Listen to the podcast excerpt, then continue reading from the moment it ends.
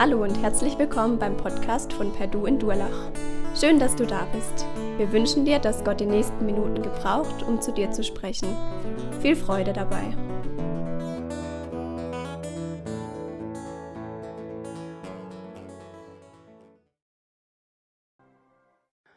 Ja, ein herzliches Willkommen auch von meiner Seite, ob hier in der kleinen Runde oder im Grünen, im Wohnzimmer, wo immer ihr seid.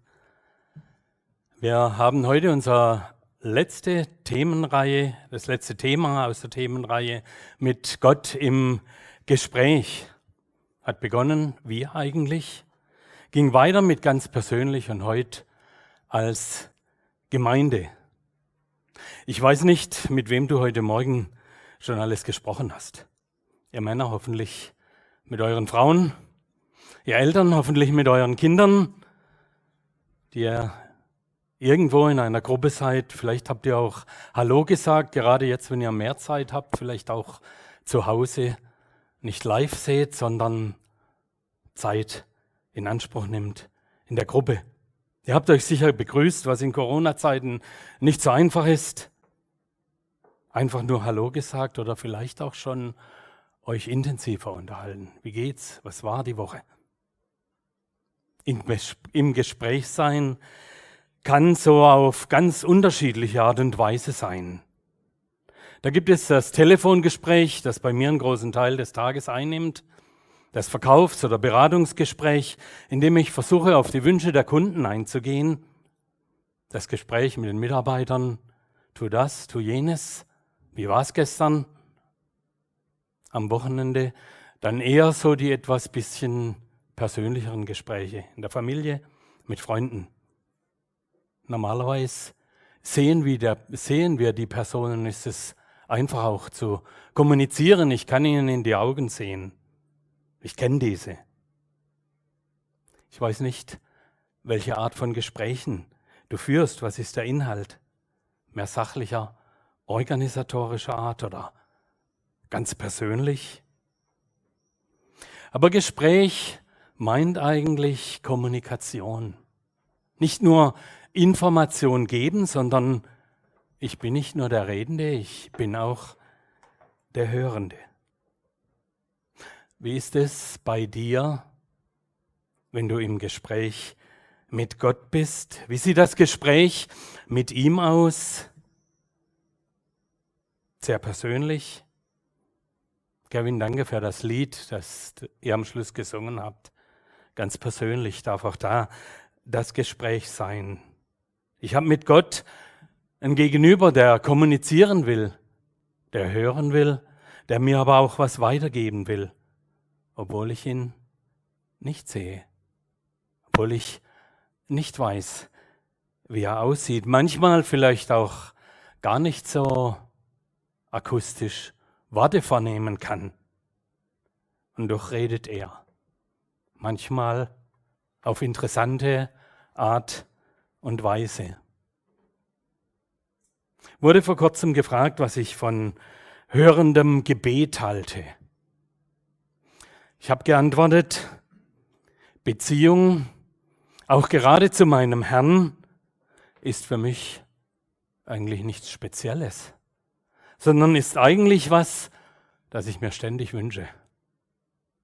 Ja, ich rechne mit, dass mein Gegenüber, mit dem ich mich unterhalte, reagiert. Und genauso soll es auch mit der Beziehung zu Gott sein. Zu Jesus. Ich möchte eigentlich und wünsche mir das, dass ich immer auf Empfang bin. Nicht in der Weise, Herr, jetzt bin ich gerade hier. Jetzt habe ich gerade das Telefon am Ohr. Jetzt bitteschön, red mal. Jetzt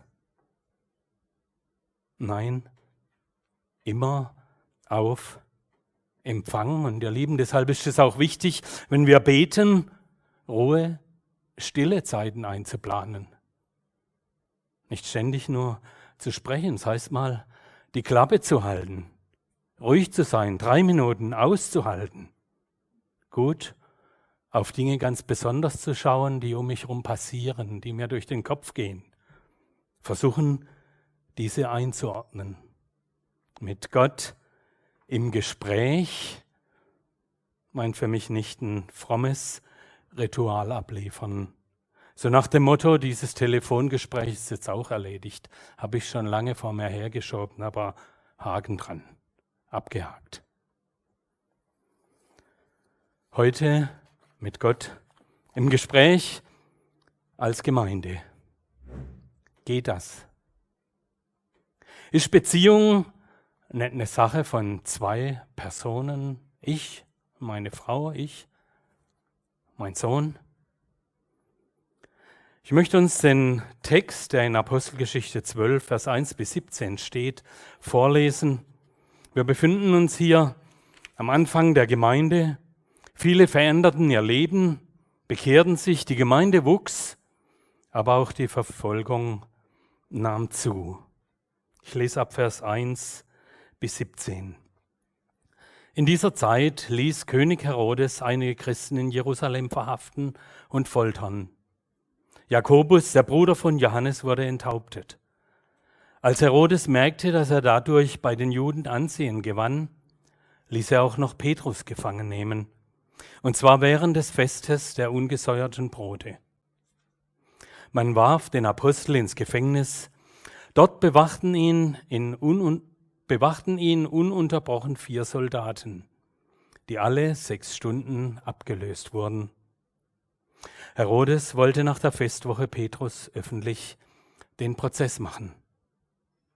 Aber die Gemeinde in Jerusalem hörte nicht auf, für den Gefangenen zu beten. Kapitel 12, Vers 6 bin ich jetzt. In der letzten Nacht vor dem Prozess schlief Petrus zwischen zwei Soldaten und war mit Ketten an sie gefesselt. Die beiden anderen Soldaten hielten vor der Zelle Wache. Plötzlich betrat ein Engel des Herrn die Zelle und Licht erfüllte den Raum. Der Engel weckte Petrus, indem er ihn anstieß und sagte zu ihm, Steh schnell auf. Sofort fielen Petrus die Ketten von den Handgelenken. Binde deinen Gürtel um und zieh deine Schuhe an, befahl ihm der Engel.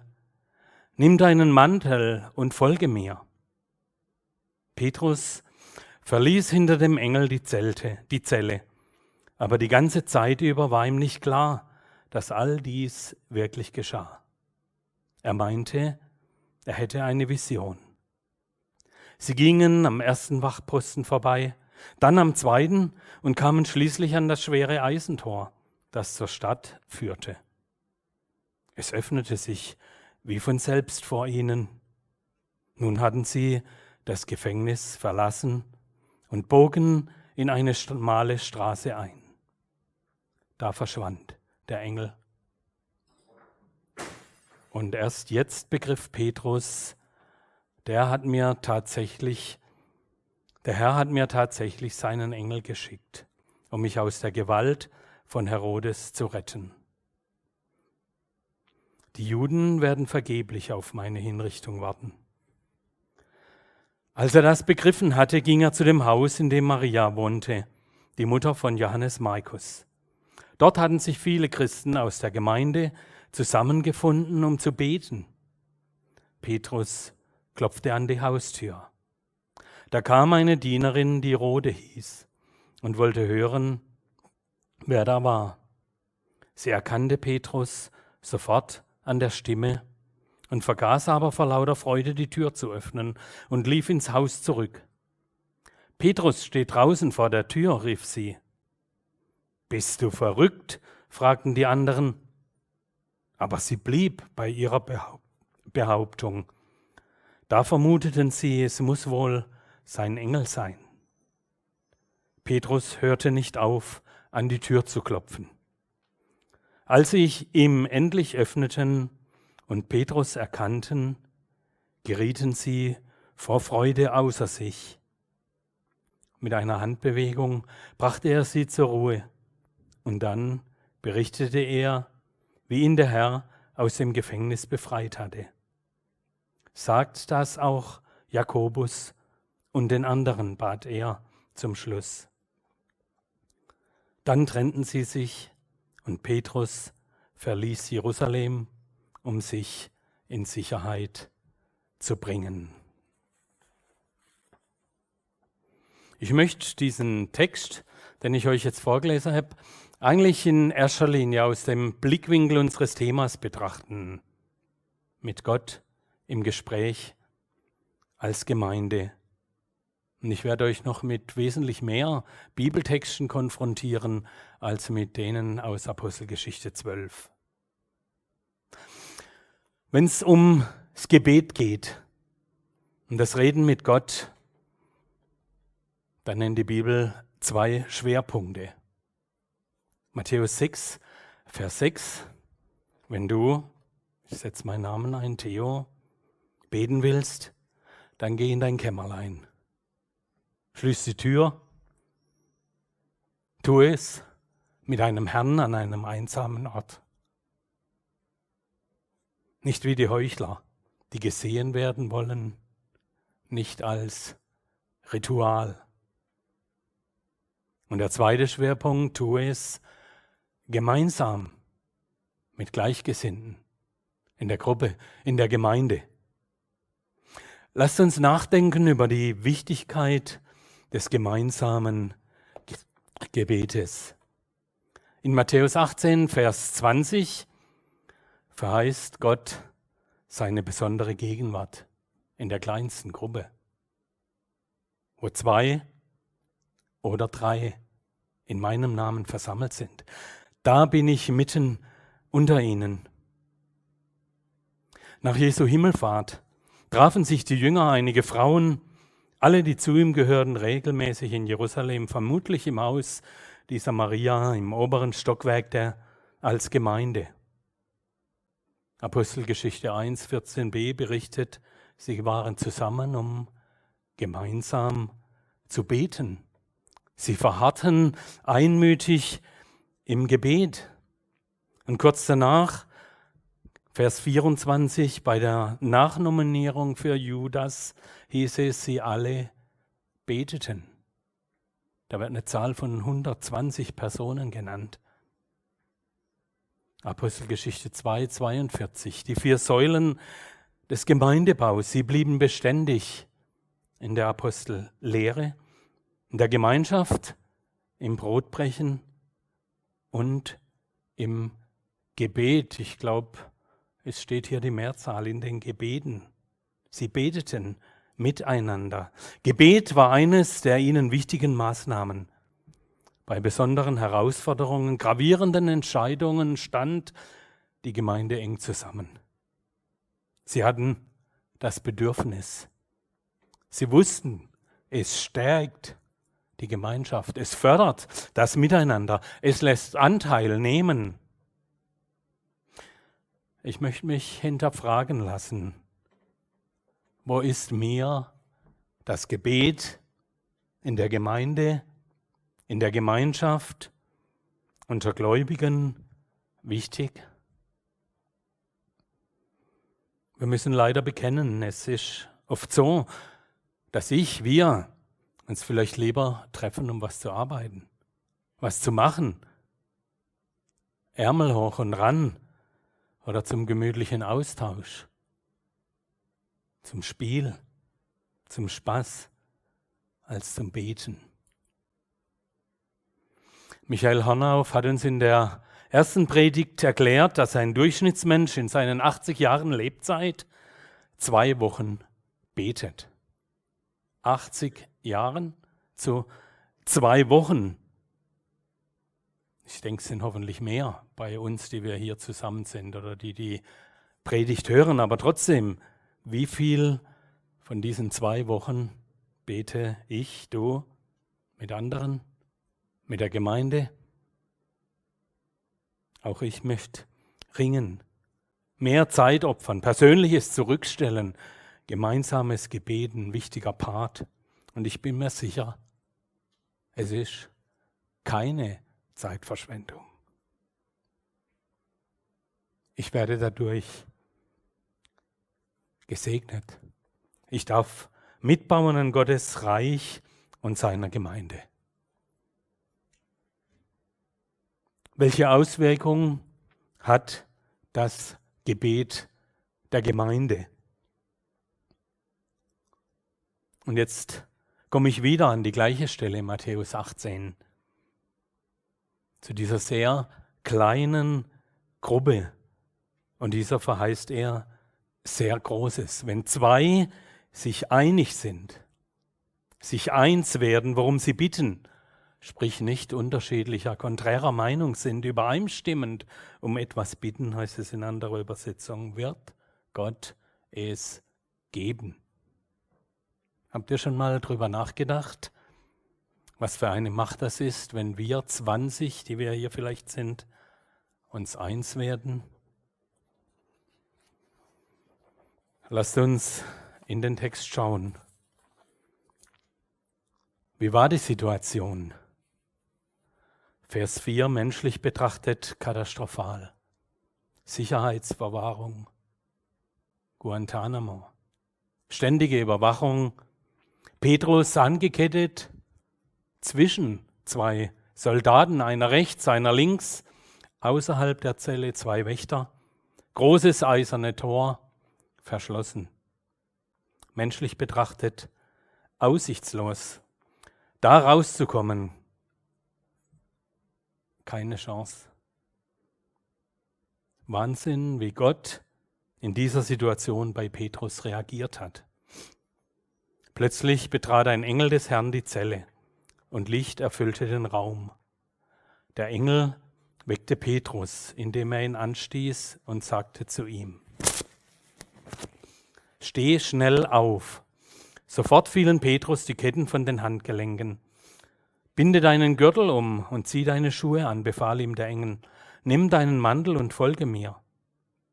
Petrus verließ hinter dem Engel die, Zell, die Zelle, aber die ganze Zeit über war ihm nicht klar, dass all das wirklich geschah. Er meinte, er hätte eine Vision. Sie gingen am ersten Wachtposten vorbei, dann am zweiten und kamen schließlich an das schwere Eisentor, das zur Stadt führte.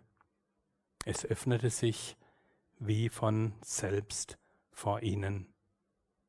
Nun hatten sie das Gefängnis verlassen und bogen in eine schmale Straße ein. Da verschwand der Engel. Licht durch den Engel, Kettenrasseln Tür hört man aufgehen. Petrus verlässt das Gefängnis, läuft, läuft einfach davon und keiner der vier Wächter bemerkt etwas. Ihr Lieben, ist das die Realität unseres lebendigen Gottes? Ja, er hat Macht. Manchmal über kleine Details, einfache Pipifaxe, aber auch über unmögliche, menschlich nicht vorstellbare Dinge, pragmatisch nicht nachvollziehbar. Beeindruckend, diese Macht Gottes. Bei Gott ist kein Ding unmöglich. Das wusste David, als er auf Goliath zuging. Das hat Daniel gewusst, als er in die Löwengrube und den Feuerofen geworfen wurde ein Paulus, als er Schriftbruch erlitten hatte. Und das erleben viele andere Glaubensgeschwister auf der ganzen Welt.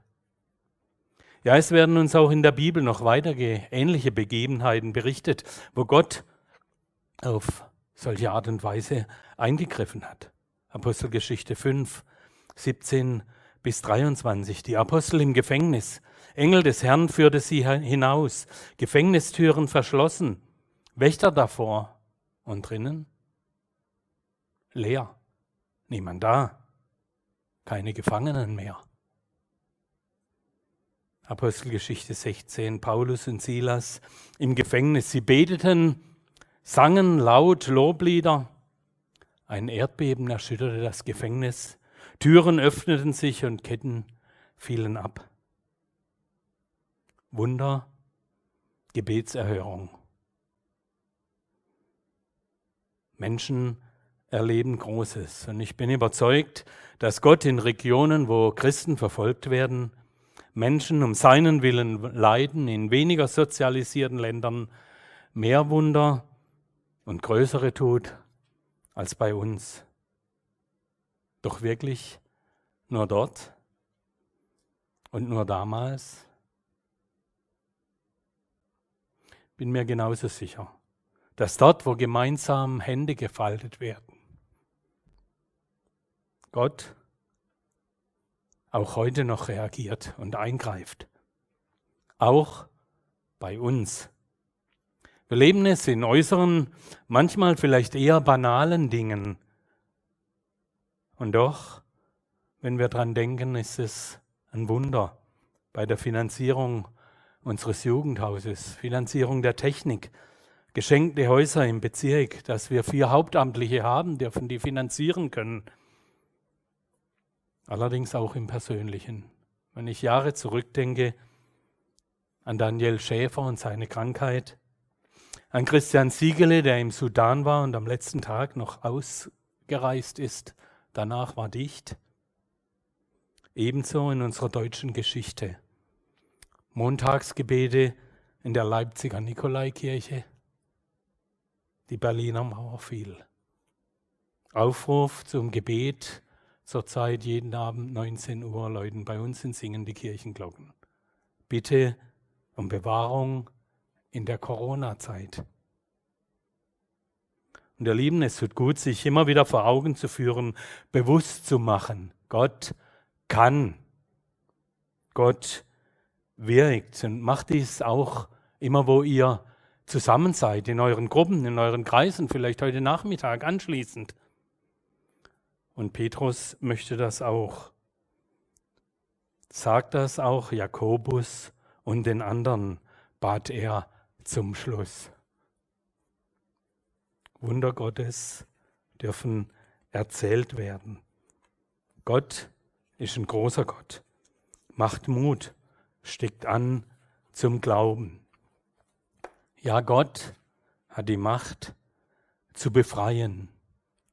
Und das nicht nur äußerlich, nicht nur aus Gefängnissen mit Eisentoren, sondern auch deinen, auch aus deinen ganz persönlichen, inneren Gefängnissen, aus persönlichen Bindungen, aus Süchten, aus dem, was du als Last, als einengend empfindest, aus Ängsten und, und, und.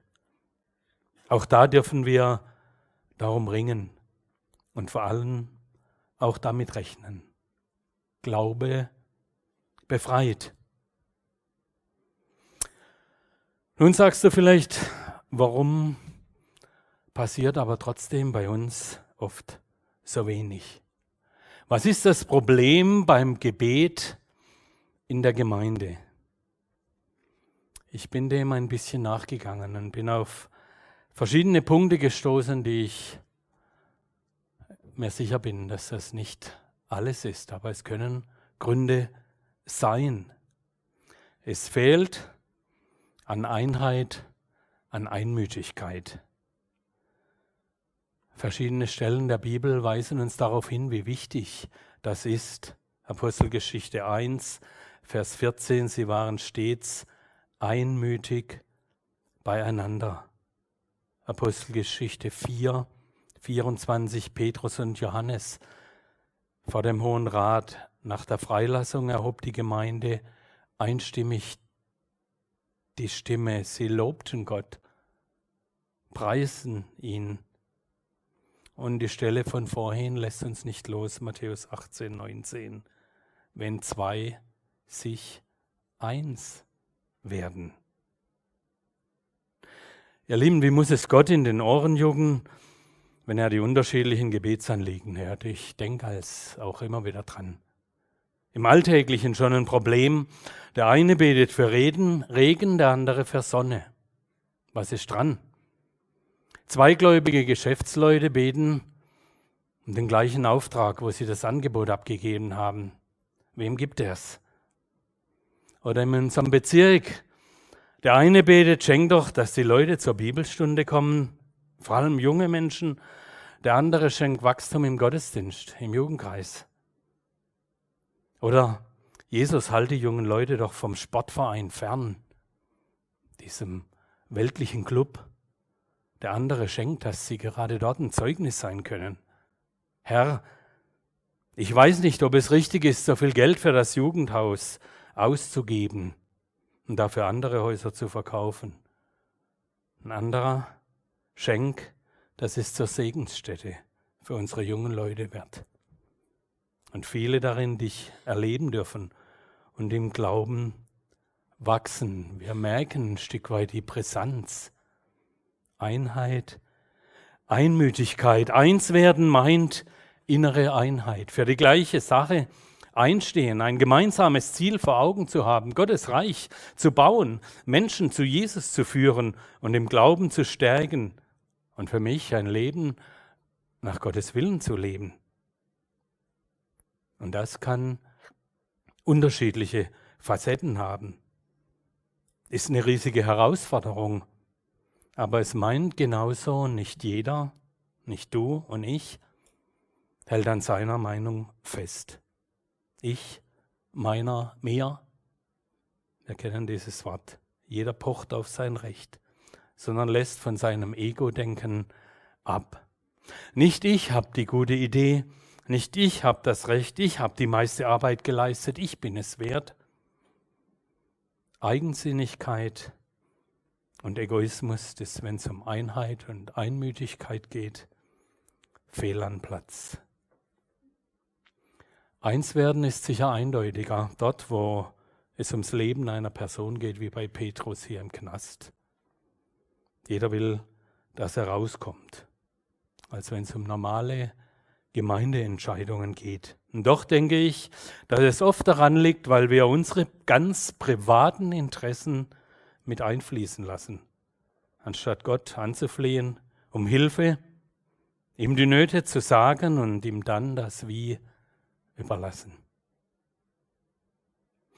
Ein weiterer Punkt, es fehlt an Ausdauer, an anhaltendem Gebet, an enger, ständiger und fortwährender Verbindung und dadurch auch an fehlendem Gehorsam. Johannes 15, Vers 7. Es ist die Stelle, wo Jesus sagt, ich bin der Weinstock, ihr seid die Reben. Und da heißt es in Vers 7, wenn ihr aber fest mit mir verbunden bleibt und euch meine Worte zu Herzen nehmt, dürft ihr von Gott erbitten, was ihr wollt, ihr werdet es erhalten. Wow. Erbitten, was ihr wollt. Wirklich? Aber hast du auch richtig hingehört? Euch meine Worte zu Herzen nehmt, gehorcht, meinen Willen tut Epheser 6, Vers 18 steht im Zusammenhang mit der Waffenrüstung der geistliche Kampf gegen den Teufel. Und dieser hört nie auf. Deshalb bittet Gott inständig. Betet zu jeder Zeit. Nicht Telefongespräch erledigt, abgehakt. Kolosser 4, Vers 2. Haltet fest am Gebet. Lasst euch durch nichts vom Gebet abbringen. 1. Thessalonicher 5, 15 bis 17.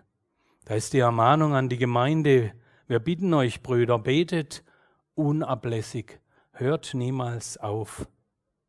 Und in unserem Abschnitt, den wir vorhin gelesen haben, Apostelgeschichte 12, Vers 5, Gemeinde, hörte nicht auf, Gott um Hilfe zu bitten. So heißt es in der Hoffnung für alle. Ich habe verschiedene Übersetzungen gelesen. Es ist interessant. Von der Gemeinde wurde unablässig, inbrünstig für ihn zu Gott gebetet, war Schlachter. Gemeinde betete ohne Aufhören für ihn zu Gott Luther.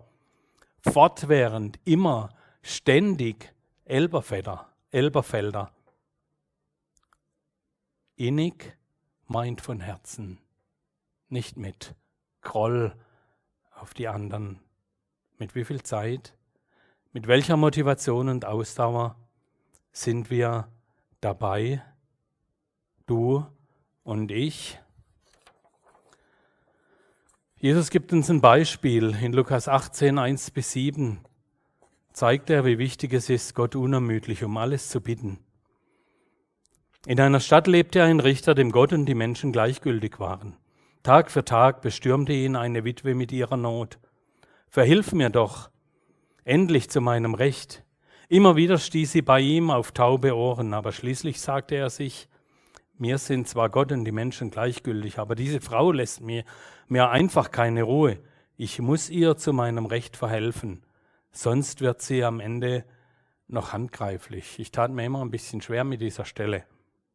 Aber Jesus fährt weiter und Jesus, der Herr, fügte hinzu, ihr habt gehört, was dieser ungerechte Richter gesagt hat. Meint ihr, Gott wird seinen Auserwählten nicht zum Recht verhelfen, wenn sie ihn Tag und Nacht darum bitten? Wird er sie etwa lange warten lassen? Und dann kommt ein Vers, und der hat mich sehr ins Nachdenken gebracht. Ich versichere euch, er wird ihnen schnellstens helfen. Die Frage ist nur, wird der Menschensohn, wenn er kommt auf der Erde, überhaupt noch Menschen finden, die diesen Glauben haben?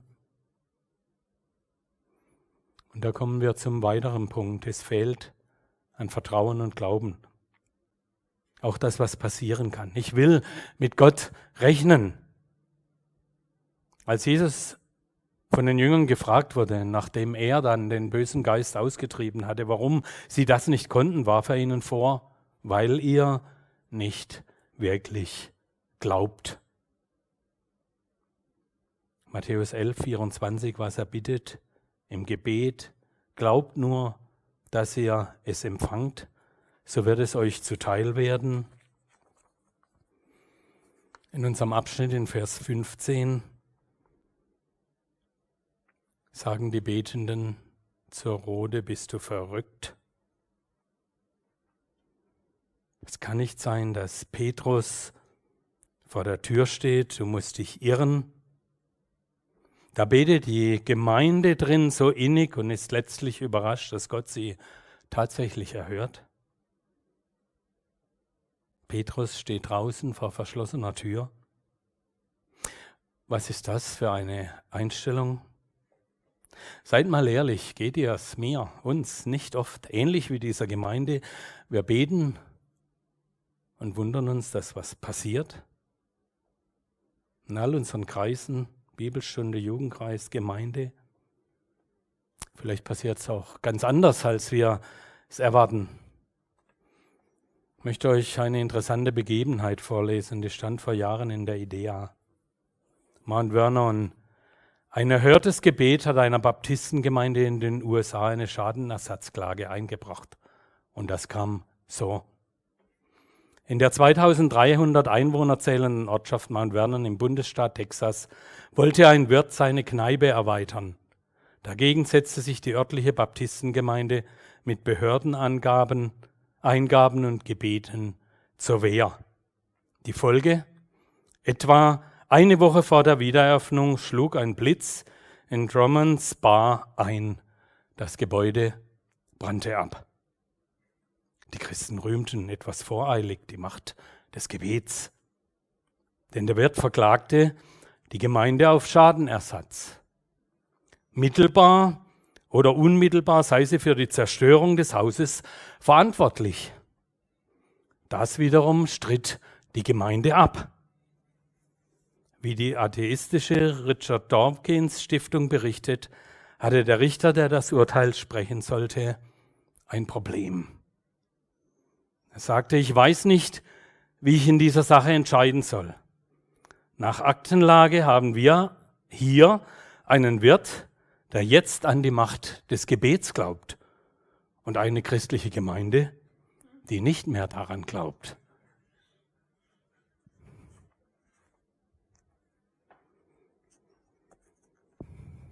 Gott reagiert auf das Gebet, allerdings manchmal unerwartet. Wir wissen um den Satz, wer um Regen betet, sollte nicht vergessen, den Schirm mitzunehmen. Wie oft lasst du deinen Schirm zu Hause? Die Gemeinde und auch die Soldaten konnten es sich nicht erklären. Ja, Gottes Wirken ist mit menschlichem Verstand oft nicht nachvollziehbar. Und ich möchte uns Mut machen, um Außergewöhnliches, allerdings mit seinem Willen übereinstimmendes zu beten. Aber vielleicht kommt von dir der Einwand. Halt mal, Theo, du hast ganz vorne was anderes noch gelesen. Ist Gott nicht unberechenbar, vielleicht ungerecht? Petrus wird auf übernatürliche Weise dem Zugriff des Herodes entzogen und befreit. Und was war mit Jakobus? Jakobus fällt den Launen der Übermächtigen zum Opfer und wird enthauptet. Beide sind Nachfolger. Beide haben sich Gott anvertraut. Beide dürfen doch mit Gottes Hilfe rechnen. Warum der Unterschied? Hat da die Gemeinde versagt? Hat es für Jakobus am Gebetseifer gefehlt? Warum soll die Gemeinde eigentlich in solchen Situationen beten? Und diese Frage stellt sich uns immer wieder. Um Errettung, um ein Wunder, um Bewahrung oder um Kraft in der Situation, um Trost nach negativer Erfahrung. Was ist richtig? Ich bin mir sicher, ja, Gott ist aus unserer menschlichen Sicht vielleicht manchmal unberechenbar, aber nicht ungerecht. Er sieht weiter. Unsere Berechnungen, unsere Gedanken, unsere Wünsche stimmen nicht immer mit seinen Vorstellungen überein. Das von Gott geschenkte irdische Leben ist nicht das höchste zu schützende Gut.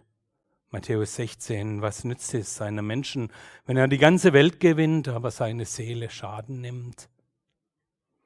Oder Matthäus 10 sagt Jesus, habt keine Angst vor Menschen, die den Leib töten, aber die Seele nicht töten können.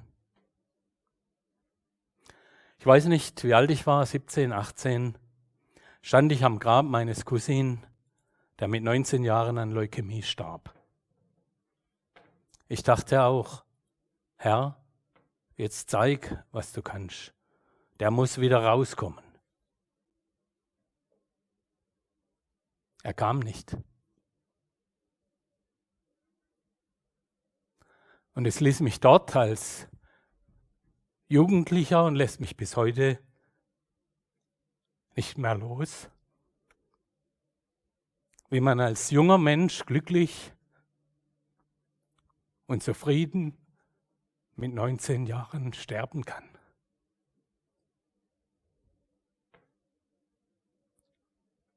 Gott reagiert oft unberechenbar. Das Gebet meines, deines, unsers soll frei von jeder Berechnung sein. Gott allein weiß, was er aus der einen oder anderen Situation macht, was er mit der einen oder anderen anderen Person, sei es hier Petrus, noch für Aufträge hat. Christsein garantiert uns nicht Rettung aus jeder Not. Gottes Handeln ist nicht immer gleich. Hier Jakobus, dort Petrus. Gott geht ganz individuelle Wege.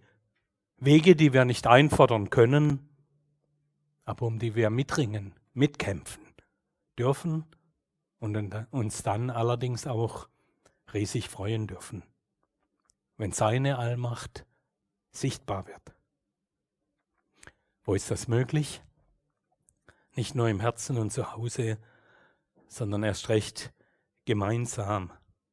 Und ich wünsche mir, dass es dir ein Anliegen geworden ist, dich hier einzuklinken, ganz praktisch, wenn es um Gemeinde geht, um andere Menschen um dich herum oder auch weit weg verstreut in der Welt.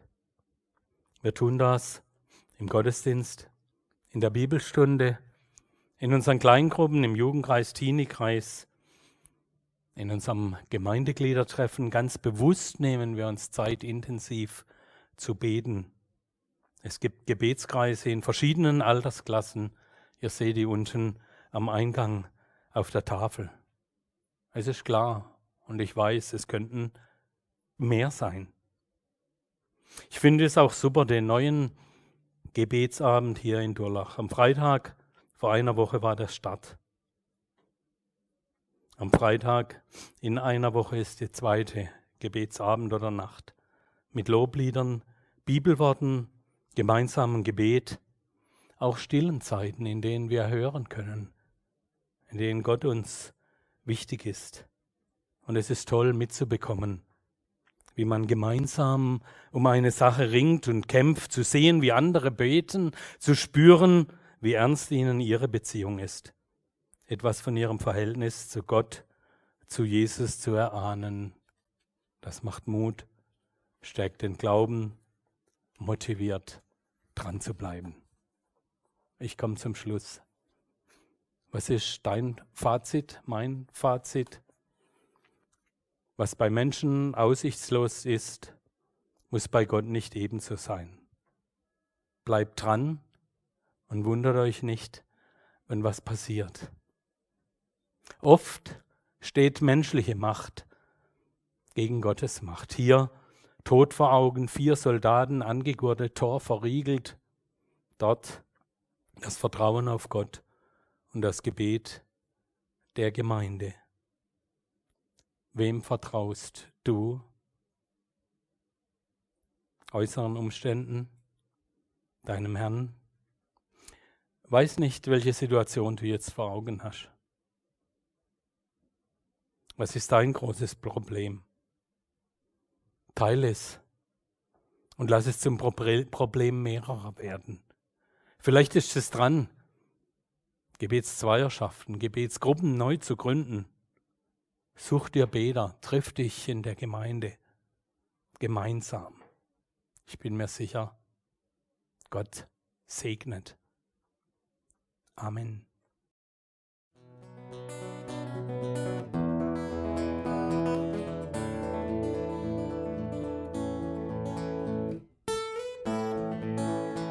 Wir hoffen, der Podcast hat dir weitergeholfen. Falls du noch Fragen hast, besuche gerne unsere Homepage unter www.per-du.church. Hier findest du alle wichtigen Infos zur Gemeinde und zum Glauben. Tschüss und bis zum nächsten Mal.